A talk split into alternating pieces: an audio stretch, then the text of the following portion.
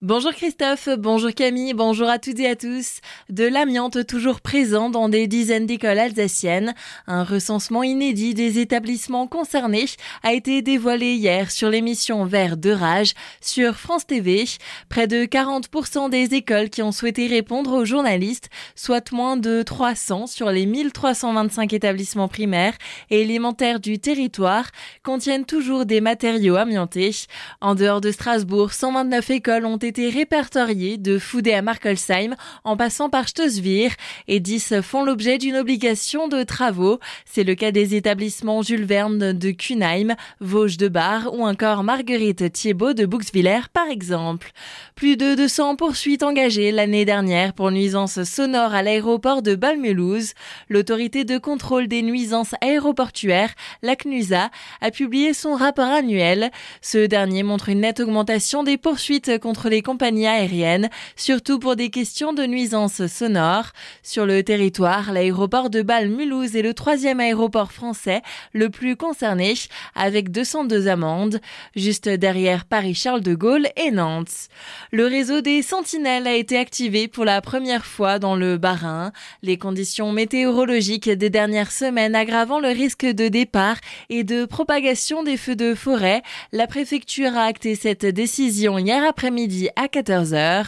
Composé de citoyens et de bénévoles qui ont été formés, le réseau des sentinelles créé en début d'année a pour but d'alerter et de sensibiliser les publics, mais aussi de guider les sapeurs-pompiers.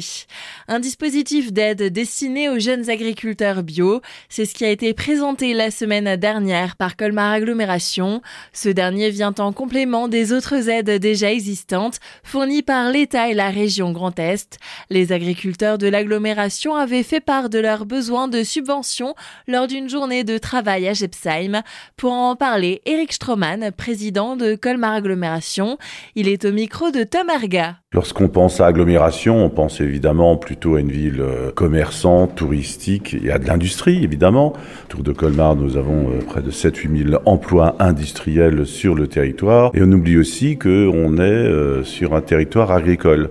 On a 2-3 000 hectares d'espace agricole qui mérite également un soutien. C'est pour cette raison qu'on s'est calé sur le dispositif de la région pour aider les jeunes agriculteurs en bio ou qui se convertissent en bio en soutenant l'investissement dans la sécurisation de la ressource en eau, travaillant aussi sur la prévention des risques en agriculture. On aidera également la rénovation des vergers. Cette aide prendra la forme d'une subvention à hauteur de 20% des dépenses matérielles d'investissement avec un plafond de 2000 euros par projet.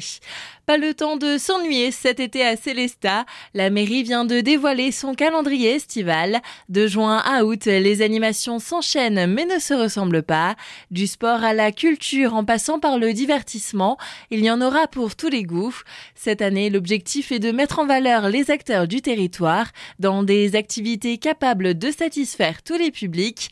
Éric Capot, adjoint chargé de la culture à la mairie de Célesta, revient sur ce calendrier festif se passer beaucoup de choses à Célestat cet été. Il y aura à voir et à faire. C'est sous ce signe-là qu'on a mis vraiment une programmation très riche à Célestat. Il y aura des animations culturelles, des concerts, des ateliers, jeunes publics, hein, des familles aussi, des visites guidées, des conférences, des expos. Euh, la panoplie est vraiment très très vaste. Je voulais aussi préciser qu'il y aura pour tous les goûts et pour tous les publics. On a mis l'accent sur aussi ce qui se fait par euh, les acteurs culturels euh, de la ville de Célestat. Et une nouveauté de l'édition 2023, Céleste Amitié.